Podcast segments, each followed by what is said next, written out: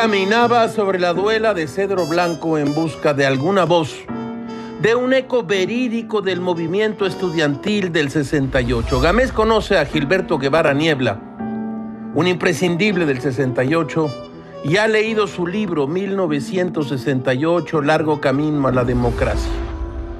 Gil pone aquí estos párrafos. Escúchelos usted. La voz es la de Guevara Niebla.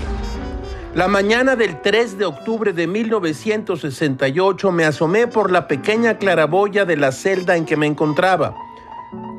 Difícilmente vi un cuadro de césped recortado a la perfección, con la neblina flotando encima de él. Meses más tarde supe que no había sido el único habitante de la Ciudad de México que ese día se sintió cercano a la neblina y extrañado de ver la ciudad, precisamente ese día como suspensa.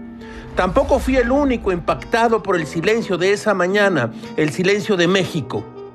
Quizás esa neblina y ese silencio fueron lo único agradable o con más exactitud lo único neutral de mi estancia en ese sitio. Eso y la novela de Somerset Maugham, La luna y seis peniques, que me prestó el general que dirigía la prisión del campo militar número uno pocos días después.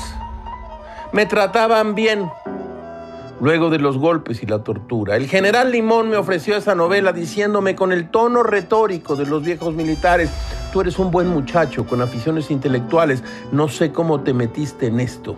Aún puedes recapacitar, te dejo este libro. Leí la novela, dice Gilberto Guevara Niebla, de Moham, ese mismo día. He leído y releído otras cosas de Moham, no La luna y seis peniques. Cuatro días antes, la noche del primero de octubre de 1968, hubo una reunión de los dirigentes principales del Consejo Nacional de Huelga que llevaba cerca de tres meses de encabezar el activismo estudiantil. Empezaron a pasar cosas raras, dice Guevara Niebla.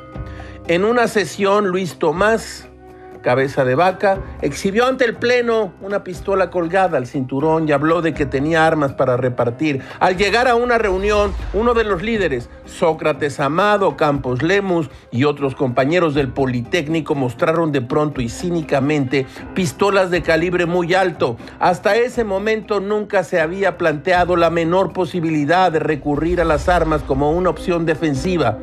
Sócrates y otros cercanos a él propusieron la integración de columnas, así les llamaban, columnas, gente armada para proteger a los líderes, particularmente a Raúl Álvarez Garín y a mí, dice Guevara Niebla. Argumentaban que en los últimos mítines había mucha gente sospechosa y que había peligro de un atentado contra los líderes del Comité Nacional de Huelga.